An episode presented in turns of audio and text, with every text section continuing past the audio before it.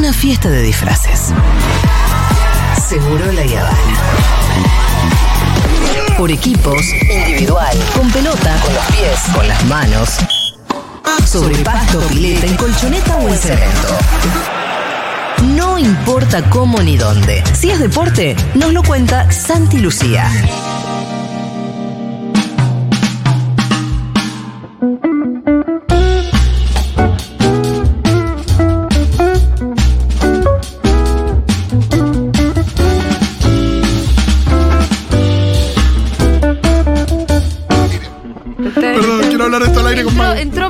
Magu, vení, Magu, volvé si sos guapa. Vení si sos guapa. Hola Santi Lucía, ¿cómo estás? Pero ¿cómo te va, Mengolina? Hola, Rolito. Eh, uno de los spoilers más eh, eh, resonantes que haya habido en la historia de la radiofonía Sí, mundial me acuerdo, fue, sí. hermoso. Fue cuando a Santi le dijimos que se había muerto Jon Snow, pero fue accidental y él estaba. Yo venía pleno siguiendo. ascenso sí, absolutamente, absolutamente. Y venía siguiendo la serie y además compartiéndola con Ay, buena parte de la, de audiencia de Segurola y. Fue un buen momento para vos, pero un buen momento para todos los que No, pero fue, pe- fue pésimo. Aparte estaba en el momento de, Claro. de- de la serie Tremendo. y me hicieron eso. Nada, aparte verle las caras como, dale, boludo. Además, ¿cómo? alguien hizo todo eso animado. Gioti Sí, fue, de estaba hecho. muy bien eso. Gioti. Es verdad. Estuvo muy bien. Lo voy a compartir en este. Ahí está, mira. a mucha gente. Escuchen, ¿o no? yo ahora lo voy a compartir igual. Susceptibles con el temita de los spoilers, los oyentes. No me spoiles el Rey León ahora, ¿eh? Eh, Darth Vader es el papá de Luke, Bruce Willis está muerto. Kaiser Soze es el Rengo. El Titanic se hunde. Eh, Romeo y Julieta también. No se hunde, se mueren. Se hunde. Se hunden en la muerte. Se Bueno, hunde en la eh, muerte, qué poético. Che, para, ¿puedo hacer un paréntesis, Sí. Rolo? Porque no sabemos en qué anda lo de Santi. Con Game of Thrones. Claro, señor. Ah, vi un capítulo más. ¿Escuchás lo que dice ese? Les spoileé a mis primas sin ver la serie La muerte de Jon Snow. A mí me la spoileó Pero me están diciendo que muere un personaje. ¡No! Tengo casi glorificado, loco, chao. Uh. Va, dale, sígame matando todo. A ver, dale, ¿quién más muere? ¿Cuándo muere Calicia? A ver, ¿qué temporada? ¿Qué capítulo? Dale, decime, a ver cómo matan a los dragones. Le pegan tres corchazos, dale. ¿Eh? Dale, todo, va- todo van a morir. ¿Quién termina en esa serie de mierda? Lo de que se muere Jon Snow es un chiste. Yo la quise salvar. Todo es un chiste, es, es un argumento adolescente casi, Yo la de quise no, salvar. ma- hacer una gran cagada y decir era un chiste. Lo voy, fue lo voy a compartir en mis historias Qué ya mismo. Aparte, existe el momento en el que Julia dice, no sé por dónde andas anti de la serie, ¿eh? Sí, sí. ella me Bueno, pero no pensé claro. que iba a estar en esa. Santi arrancó a ver Game of Thrones tarde y siempre venía Tardísimo. todos los lunes a contarnos por dónde iba. Exacto. Claro. O sea, estábamos bastante atentos a que Bueno. Santi no sabía. Pero hace mil años se había muerto yo no para nosotros. Un año, no sé. Sí, un tiempito, sí. sí. No, Espero pero- que no esté escuchando Quique porque. No, bueno. No, es verdad. Otro más. No, es verdad que cuando, Ay, se, Quique y Claudia, ojalá que no estén escuchando. cuando se murió Snow no existía Futurock. ¿No? ¿No? ¡Tenés razón! Y la promo de que volvía seguro la hicimos con Ah. Snow volviendo a la vida. Porque Santi Ah, bueno, ahí volvió a la tiraste otro spoiler, Claro. disculpa. Claro. No, no, después la terminé, casi que me puse al día al final. ¿Estás viendo la nueva? No, ¿Por qué? porque no estoy viendo casi nada. Quiero que Eh, la realidad, pero tampoco me siento, tampoco me siento interpelado eh, por la audiencia. No, no escucho comentarios que me, No, que me impulsen a verla. Perdóname, ahora entramos. Y de hecho entro al estudio y lo primero que dice Maggie es esa serie es una verga y está hablando de esa. Así que la verdad que no me da mucho entusiasmo. Pará, te voy a decir una cosa. Te voy a decir una cosa. Ayer entró a las tendencias después de terminar el capítulo y tenía. Eh, decime- Rañera, Alicent, eh, House of Eh, Dragon. to- eran todas las tendencias. tendencias eran Damon, después un jugador de fútbol, decime un jugador. Ayer a la noche Sí. y Martegani haber Martegani. sido. Después Raineris, decime otro jugador. Mamana. Mamana, Mamana. gol de River. Después, sí. eh, Arias. Y, así, y todo así, tenían Sí. uno y uno, uno y uno. La gente está hablando de Eh, eso. La- Ofelia, la primera Ofelia y Rebord. Bueno, en un momento Desde se que empezó fue la primera vez que hay un trending topic. Pero vos no te va bronca que, haya trend- que no haya trending topic. No, no me da bronca eso, me da bronca que la serie es una verga. ¡Cállate, Magu, salí de Me acá! encanta que Mau odie mala. la nueva serie. Pero vos sabés lo fan que yo soy de GOT. Por yo eso, estaba por eso. esperando este momento. Yo sabía que no iba a ser lo mismo. No es el primer amor. Había todo un Hay tema que- del duelo, lo habías tratado. Total. Ahora dije, bueno, voy a ver, me voy a sentar. Hay dragones, hay gente de, en, en King's Landing, hay Incesto. Targaryens, incesto, sexo, pelea. No me encontré con nada de eso. Nada ¿Cómo puede no? malir sal. ¿No Hasta ahora, de, todo lo que dijiste, hay un poquito de cada cosa. Un poquito de cada cosa forzado, forzado, mal. Es verdad que ayer Eh, hubo una escena un poco pasión de gavilanes. Sí. Re. Mm. Y encima me encuentro con que los mismos personajes, o sea, todas las escenas están los mismos personajes. Eso es muy loco. Eso es raro, no parece Game of Thrones en Narrativamente es muy diferente. Y los, viste que en Game of Thrones antes no pasaba que. Porque tenías 200 millones de no, y vos, no, y vos no sabías cuánto tiempo pasaba entre un capítulo y otro. Yo no sé cuánto tiempo estuvo casada Sansa con Ramsey Bolton. No tenía No, idea. y además te voy a Y decir, acá, cada, cada vez que empieza un capítulo, te dicen, hace dos años, como guiño, guiño, en el capítulo anterior. es verdad que además eh, acá no hay distintas líneas na- narrativas que en Game of Thrones no solamente había muchos personajes, había líneas narrativas, porque vos tenías por un lado lo que estaba pasando en el muro. Sí. Por otro claro. lado, lo que estaba pasando Las en King's libres, Landing. sí. Por otro lado, lo que iba pasando con Khaleesi y cómo iba a conquistar. Y hay como una y acá manera tenés una sola familia con su No, aleja- bueno. de resolver los conflictos como muy básica, ¿viste? Es como, bueno, presento este conflicto. Bueno, se resolvió así. Vamos a otro conflicto. Ahora, pues, y, y hay solo un conflicto que es el, el, de la sucesión. que- el de la sucesión, que es el que subya- subyace todo, pero después los conflictos están resueltos rápidamente. Y para de eso tenemos medio- Succession. Medio rara. Para buena sucesión tenemos Succession. 100%. No, es, eh, estoy muy defraudada, no la quiero ver más, de hecho. Bueno, anda, Y no Magu, la mires más, Magu, no la mires de más. anoche, ¿quién ¿lo te viste? No, no lo vi. Salí de ahí. que tiró En la en señal de protesta, no Eh, lo vi. Magu es muy buena, la serie del Señor de los Anillos a mí me está gustando mucho. Yo no vi El Señor de los Anillos. Ah, entonces no la veas porque no, Claro. es planeta. Anda, Chao, me voy, me voy, me voy. Y Igual me cuando encanta Mau cuando Grinch, hagas eh. una, una columna de House of the Dragon, vengo y la pudro. Porque Me encanta tengo mucho argumento. Pero ¿quién te invitó, Magu? Me invito sola. Nos llevamos tus consejos, Magu. No la veas, Santi. No lo voy a hacer. Bien, Santi, bueno, pasemos al mundo del deporte. Bien, sí, estuve viendo mucho fútbol. Traigo mm, eh, tres cuestiones que me parecieron muy importantes de este fin de semana. La primera tiene que ver con el fútbol jugado por mujeres, por el fútbol femenino, por lo que sucedió y hacia dónde vamos, que es verdaderamente trascendente. ¿Por qué estoy diciendo esto? Porque el fin de semana se termina el campeonato de primera división en el fútbol femenino en la República Argentina, con una particularidad y con un dato que nos va a hacer ir un poquito para atrás, pero la definición del campeonato del fútbol femenino se va a dar el fin de semana, todavía no dieron a conocer los días, con este, este punto saliente, que se, de- se define el campeonato y justo hizo que el fixture cruce al primero y al segundo la última fecha. Guayurquiza va primero en el campeonato, tiene mm, 55 puntos, Ah, porque los torneos no siempre se definen así. no siempre se definen. No, no, esto... ¿Se me rompió el micrófono a mí? Ay, ¿qué pasa? Uh, para mí, Dieguito te, te, te censuró. Pero si no, Sí. no, no. Tipo, uh, vino hablando de fútbol y te censuró. Uh, Dieguito. Mm, Bueno, la historia era la siguiente. Me A ver, ahí, este ahí te escucho con claridad. Guayurquiza 55 Sí. puntos, Boca 53, dos puntos de diferencia a favor del furgón de Villa Lynch y queda solamente una fecha y justamente en esta última fecha Boca visita a Guay, no, perdón, Guayurquiza visita a Boca con la posibilidad de ganar y consagrarse campeón Boca. Y si empatan y gana Guayurquiza, lógicamente será campeón ese equipo. Eh, alrededor de la historia de- del último partido, también hay algunas cuestiones que son trascendentes. La primera tiene que ver con dónde se va a jugar el partido entre Boca y Guayurquiza. Porque durante todo el campeonato se viene pidiendo insistentemente a todas las instituciones, a los clubes grandes puntualmente, que abran los estadios para que puedan jugar los equipos femeninos. El otro día te recuerdo, el Pitu acá decía que había estado, había tenido que ir al partido de Boca como cinco horas antes a la tribuna. y la cancha ahí vacía Y al la pedo. cancha vacía, decía, ¿por qué no lo pusieron a las chicas a jugar? Que creo que tiene un partido como a esa hora o no sí, sé. sí, sí, Pero habían jugado el viernes, el día, en esa fecha de ¿Qué local en Casa Amarilla. le- sí. le das público, Bueno. incentivás el deporte. Y ahora esa atracción en Boca más que en ninguna otra semana, porque es la última fecha del campeonato, porque en esta oportunidad ni siquiera tiene la dirigencia la excusa del fútbol masculino, porque el masculino de. Boca, no, juega en Mendoza con Godoy Cruz, o sea, tiene el fin de semana la bombonera para utilizar y Boca juega el partido más importante del campeonato cuando este año no pudieron pisar la bombonera. Y además, lo que también obviamente es un agregado tratándose de Boca, verdaderamente lleva público Boca. Y cuando juega en Casa Amarilla hay una tribuna que, que- que no es de dimensiones, por supuesto, como la del estadio, pero, pero es una tribuna grande y promedia 5.000, entre 5.000 hinchas por, por partido el Imagínate una Boca. final Eh, la bombonera. Y en la bombonera, por supuesto. Multiplicado por dos mínimo, tres. Pero es una enorme posibilidad para que Boca le abra la cancha a las pibas esta última fecha. ¿Qué Así que- posibilidades hay? no hay posibilidades reales porque de hecho lo están manejando bastante desde Ajá. el club, incluso este, desde mm, agrupaciones que, que siguen puntualmente el femenino de Boca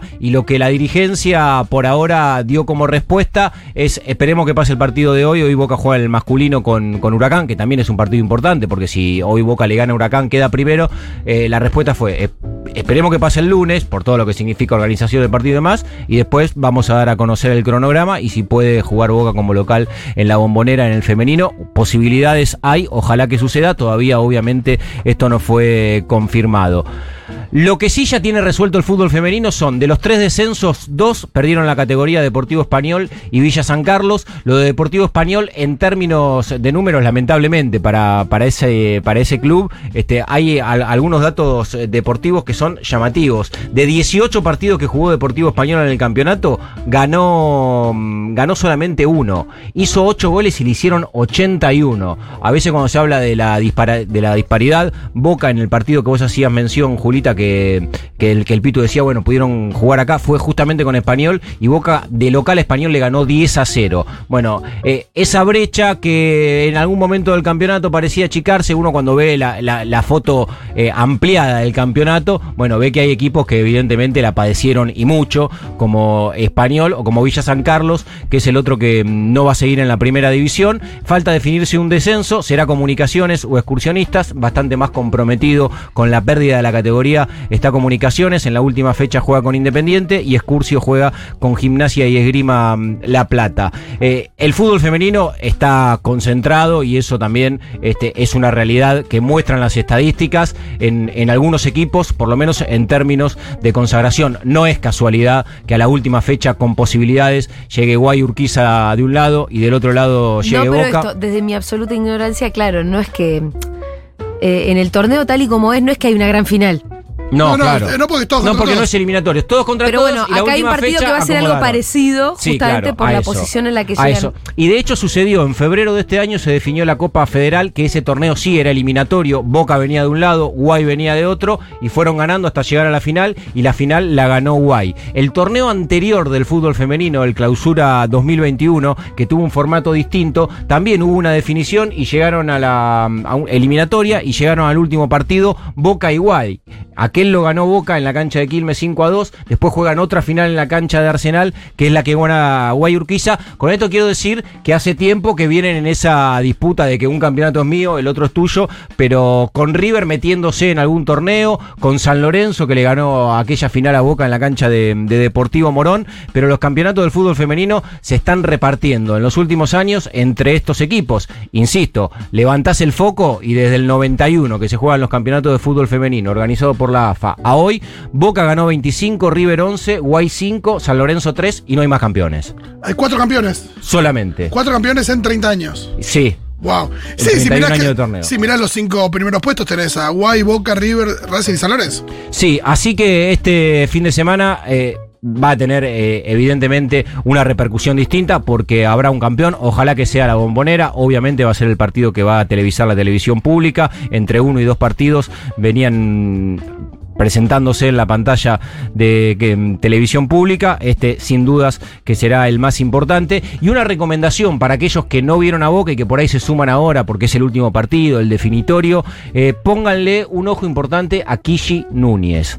Kishi Núñez es una piba que tiene 16 años, que está jugando en Boca que es de este 2022 sin dudas la aparición más importante del fútbol femenino. Ella mm, es de Isi- 16. 16 años. Es de Isidro Casanova. Jugó en Almirante Brown, de Almirante Brown, por las condiciones que tenía, se la lleva a Argentinos Juniors, se convierte en la máxima goleadora histórica de Argentinos Juniors, insisto, de todo esto con, con 15 años. Pasa a Boca y en su primer partido como titular, que fue hace poquito, hace 15 días, le hizo tres goles a Racing. Es de las apariciones más resonantes sin duda que tuvo el fútbol femenino en este 2022. Es una piba que evidentemente la rompe. Hace poco, afortunadamente, el fútbol argentino se pudo posesiona- eh, posicionar en el mercado internacional con lo de Dalila Hipólito, que se fue a jugar a la Juventus, que era una pibita cuando se fue, tenía 19 años, y decía, bueno, Evidentemente hay condiciones en pibas nacidas y criadas en los potreros, como el caso de, de Dalila en Villa Lugano, o como el caso de, de Kishi Núñez en Isidro Casanova, que ya están jugando con la camiseta de Boca, con lo que significa también, Julia, meterse entre las titulares. Boca tiene un equipo casi de selección. Y esta piba también hay que vincularla a la selección, porque aquellos que están en el día a día de Boca dicen es jugadora de selección y cuando, cuando puede entrena con Boca, porque estuvo en la sub 15, sub 17, Claro. sub 20 en la Tuvo en selección. todas las selecciones En hubo. en todas las posibles pasó.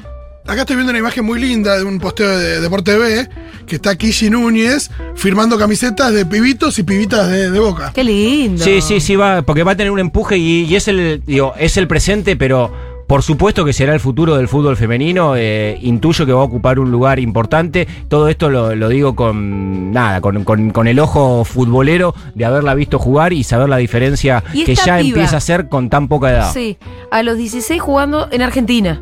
Tanto Sí, claro. selección como Boca, ¿no? Sí, Pero no se fue afuera. Toda- todavía no. Ya se va a ir. Y todavía no. Ahora en Argentina ella puede vivir de eso. Sí, me imagino que Ahora sí. siendo jugadora de Boca, sí, debe Bueno, dedicarse solamente a, jugar a la pelota. De que se va profesionalizando. No, y, y- Porque una buena buena, por lo la más buena, sí, vive de eso. sí, sí, sí, por supuesto. La- Está bien, hasta hace pocos años no. No, no, por supuesto, ni siquiera tenían contratos o por lo menos que no lo podían, no podían Claro. presentarse los contratos. Y de hecho también en las últimas semanas se dio este, una transferencia que fue la primera en la historia para el fútbol argentino que un pase de una jugadora argentina al exterior le deja dinero al club eh, que a su club de origen en Argentina. Todas estas transferencias que estábamos hablando antes, la de Darila Hipólito, Mariana Larroquet, Sole Jaime, bueno, todas las que se fueron a jugar al exterior, en realidad era acuerdo entre las instituciones, a las pibas le firmaban el pase para que se puedan ir, para que puedan seguir creciendo en su carrera económicamente, deportivamente, profesionalmente,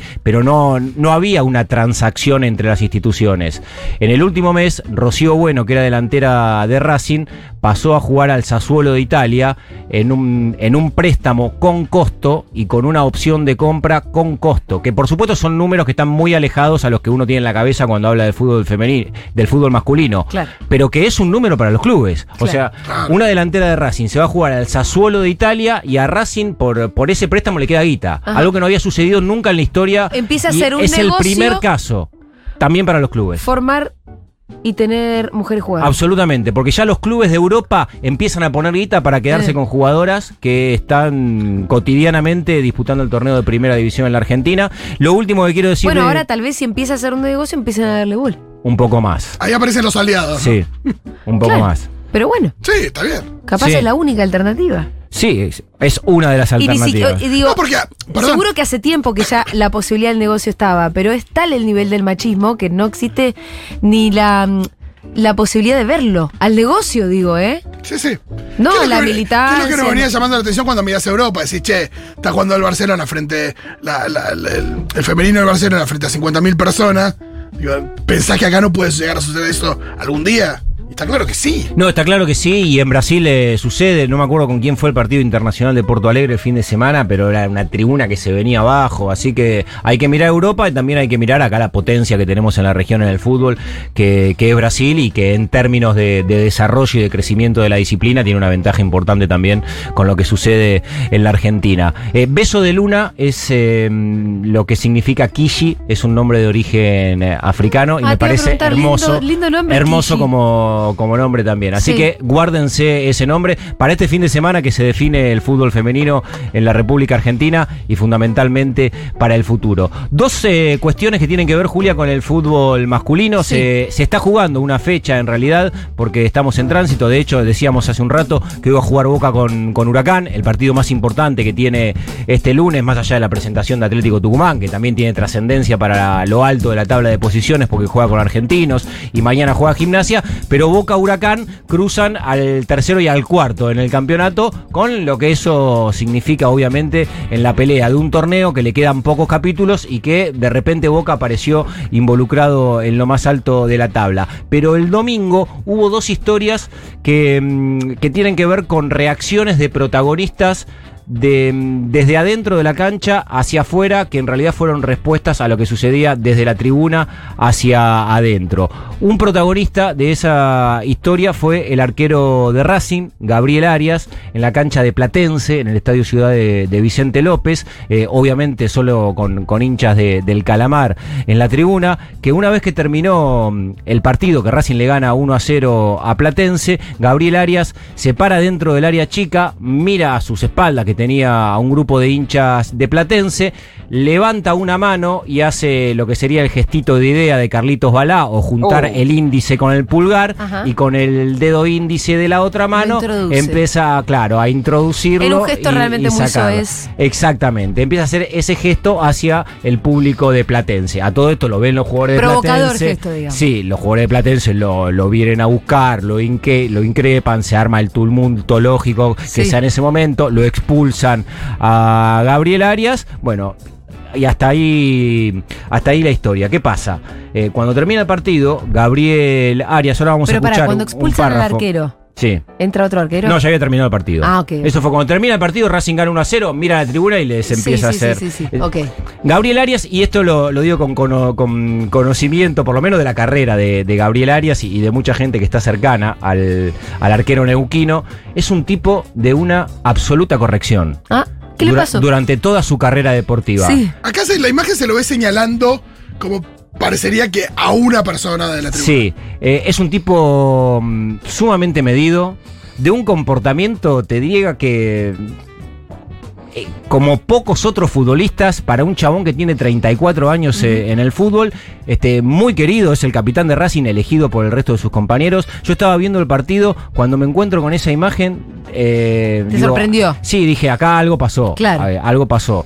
Ahora vamos a escuchar en algunos segundos cuenta, además de- del pedido de perdón, que también lo hizo esta mañana en, en, su- en- en sus redes particulares, Gabriel Arias, lo que él, él- él cuenta y explica es que desde que salió a la cancha hasta que terminó el partido, sostenidamente no solamente lo insultaban, sino lo que a él le, le genera esta irritación es que eran insultos individualizados, que hacían mención a la mujer con nombre y apellido, que hacían mención a sus hijos con nombre y apellido, que hacían mención a familiares suyos y que bueno, que evidentemente fue, fue, eh, contuvo hasta donde pudo y cuando terminó, de ahí viene la, la reacción.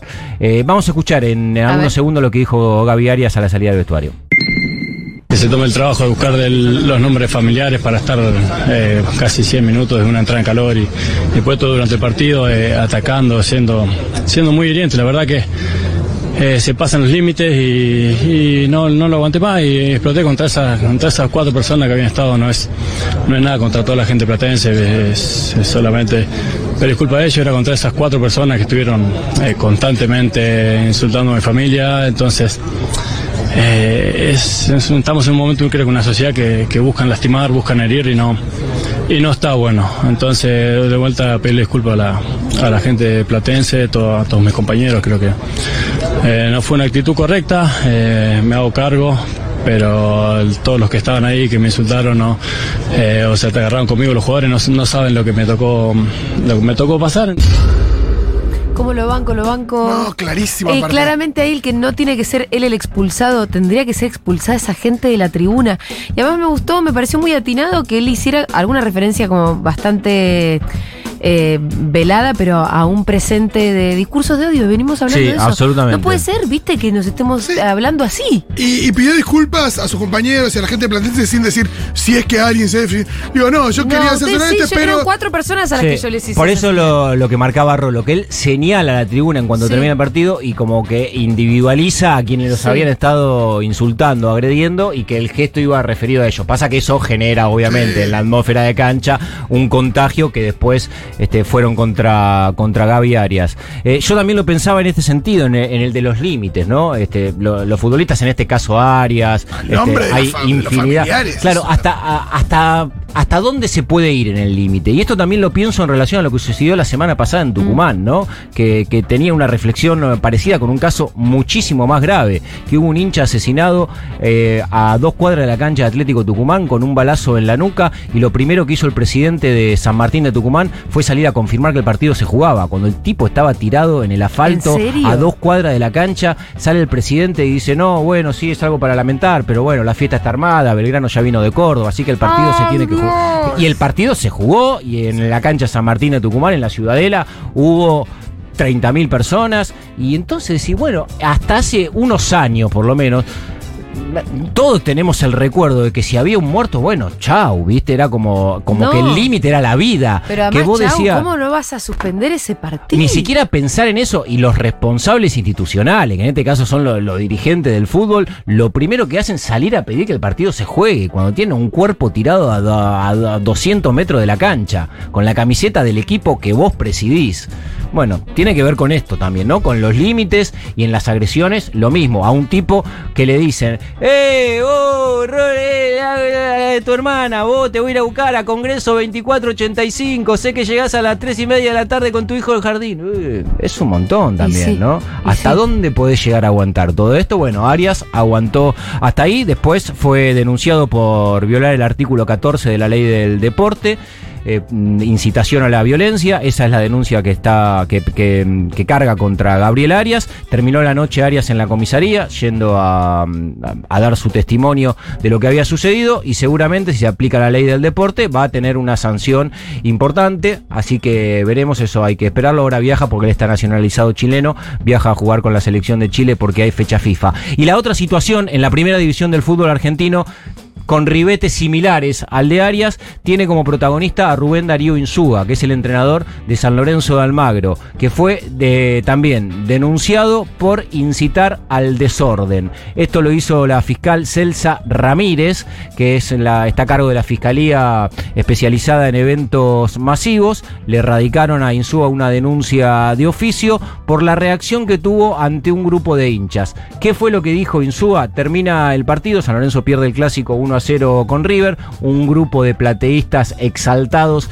empiezan a, a insultar a algunos jugadores y al propio Rubén Darío Insúa, Pará, pero que viene sacando a San Lorenzo de. Además de todo, ¿no? pero claro, es, el- es el que terminó con la degradación de San Lorenzo deportiva, por lo menos en este año, Claro. y que construyó una campaña impensada. Pero bueno, en la cancha Sí. no te va bien y te putean, lamentablemente Claro. esto es así, inclusive para un tipo que tiene un sentido de pertenencia También. y una identidad azulgrana como pocos eh, que, que es el gallego Insúa. Bueno, un grupo va, insulta a los jugadores, le insulta a, a Insúa, el entrenador se da vuelta y dice, ¿por qué no lo putean a Tinelli que se robó todo acá?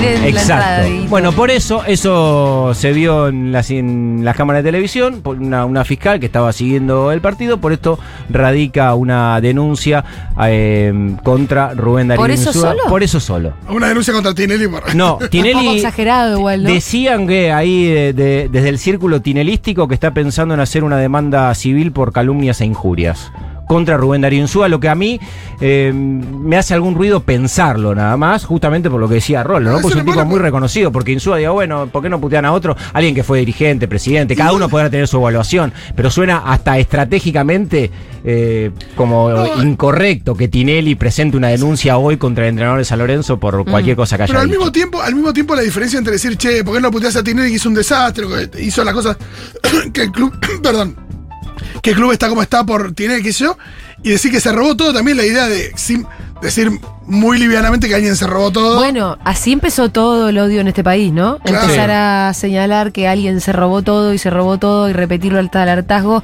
hasta que te empiezan a creer. Sí, es cierto. Y, el, y fíjate que la génesis de todo es de lo mismo, ¿no? De, de- de cuatro chabones, cinco, diez, descontrolados en una tribuna, caliente por un resultado, puteando mucho, eso genera reacciones, bueno, y después todo empieza a amplificarse, inclusive hasta llegar a, a la justicia o, o a, o a denuncias, como el, como el caso de, de Arias, ahora que va a ser denunciado por la ley del deporte. Es muy loco porque también hay que saber responder ahí, ¿no? Porque lo que hizo Insúa fue redireccionar el odio, la bronca, tratar de redireccionarla, como diciendo, putea a Tinelli. Eh, es muy interesante lo que hizo el otro día Gabriel Milito, lo que pasa es que era una situación más leve.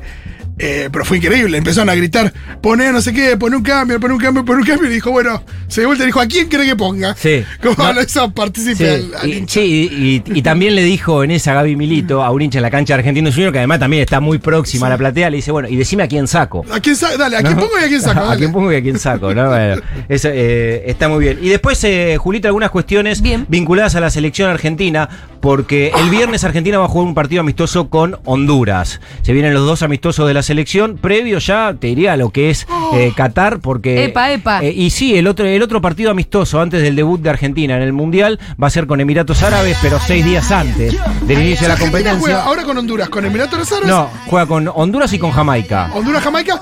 La idea es jugar contra centroamericanos porque vamos a jugar contra México. Sí, Hay algo así, igual son muy diferentes. Son muy diferentes y son partidos que desde el punto de vista deportivo. Son más simples. Sí, claro, y, a- y además la, la distancia de jerarquía es tan grande que vos no sabés dónde tenés que ponerle el diagnóstico y la, y la evaluación, Si no, ¿no? a Irving Lozano. Ninguno de los dos equipos se clasificaron al mundial. Vos me decís, bueno, jugás con México, organiza un partido amistoso con Estados Unidos, bueno. Sí, sí, mismo Canadá. ¿no? O Canadá que se clasificó al Mundial, bueno, está bien, pero Honduras, ranking 82 FIFA, Jamaica, ranking 62, tampoco Igual se es- clasificó a la Copa del Mundo. Igual es lo que siempre sucede antes de los mundiales. ¿Antes de qué mundial? No, Antes- rival de, rival peso, de, peso. relieve, no. No, pues también hay una cosa de jugar contra un rival de peso. ¿Perdés? No, es cierto. Se llena el culo de preguntas de 45 millones de argentinos que empiezan a opinar. Sí, el viernes a partir de las 21 entonces va a jugar el partido amistoso Argentina con, con Honduras. Ya están los jugadores juntándose en Miami. De hecho, después del partido de ayer que hizo un gol Lionel Messi, hoy fue uno de los primeros en llegar a esa ciudad donde mm, Argentina tendrá el primero de los partidos. El segundo va a ser en, en Nueva York. Y lo que sí hubo con, con bastante presencia, y no digo preocupación porque no hay casos relevantes, pero sí una mirada con lo que va pasando con los jugadores que van a representar a la Argentina en el Mundial y que se presentan con la camiseta de sus equipos. Eh, el caso más grave del fin de semana fue el de Juan Muso. Muso es, eh, dio una nómina a Scaloni para estos dos amistosos, donde evidentemente va a terminar de, de definir la lista. Había convocado a cuatro arqueros, el que termina quedando afuera en el corte es Juan Muso.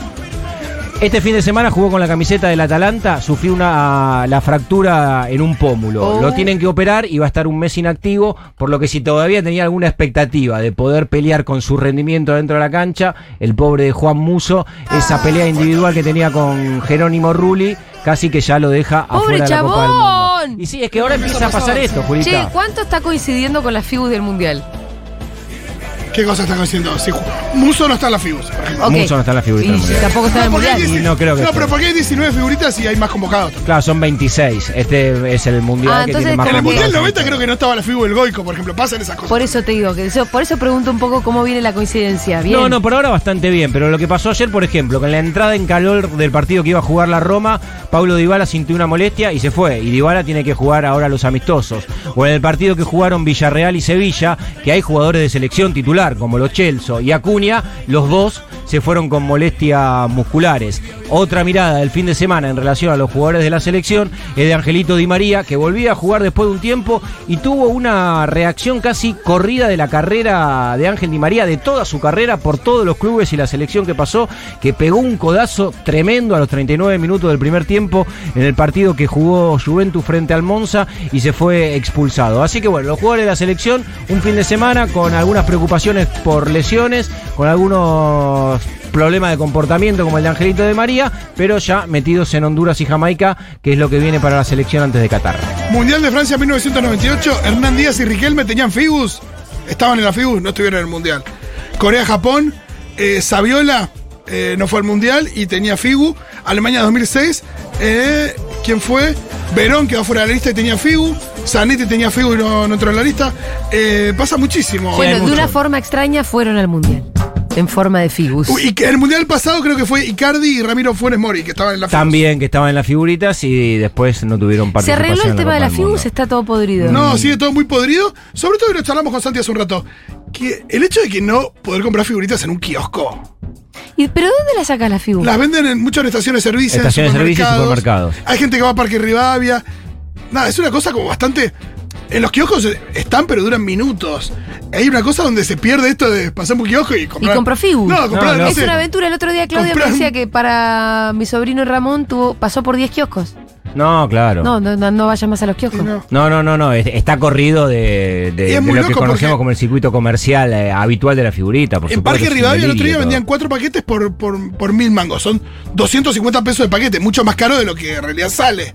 que Claro, son 100 150. claro, 100 mangos más cada- cada Y el paquete. otro día fui a Disco y te vendían tres paquetes, eh, bueno, cuatro paquetes por 450 mangos. O sea, era una promo que por el precio de tres te vendían cuatro. Eran mucho más baratos, pero bueno, era Disco, no, no era un kiosco. Y los viste de casualidad, fuiste a hacer las compras. Fui a hacer las compras, los encontré y sí estaba con León, así que imagínate, tuvimos que llevar. Sí, ahora en algunos kioscos ya, por lo menos acá en la ciudad de Buenos Aires, empezaron a aparecer algunas Sí. figuritas que intentan venderlas racionalmente los kiosqueros, no que vaya un padre y que diga dame 50 50, paquetes, sino vender de a 4 o 5 paquetes para poder cumplir con todo. A la vuelta del cole de León venden de a dos paquetes. Claro, bueno, Porque para que más pibes tengan la posibilidad de comprar algún paquete. Total. Eso está muy bien. Está bien pensado por parte de Sí, sí, sí. Sí, igual es medio. eh, Juan Milito lo decía hace un rato, parece Venezuela con. eh, Sí, con papel higiénico. Sí, igual también es muy lícito el pedido de los kiosqueros, loco. Nosotros vendemos toda la, todos los Sí, álbumes sí, de sí, sí, figuritas, De, de todos los modelos, de todos los dibujitos, de todos los personajes. Cuando Sí, te llega. estoy remando el álbum eso de la Claro, cuando- Te sostenemos el negocio durante Obviamente, todo el año cuando, cuando, llega que traccione, claro. se lo das a otro. eh, Dale, la verdad que es completamente entendible. Total. Santi Lucía, muchas gracias por Chau, este chau, reporte. chau, chau.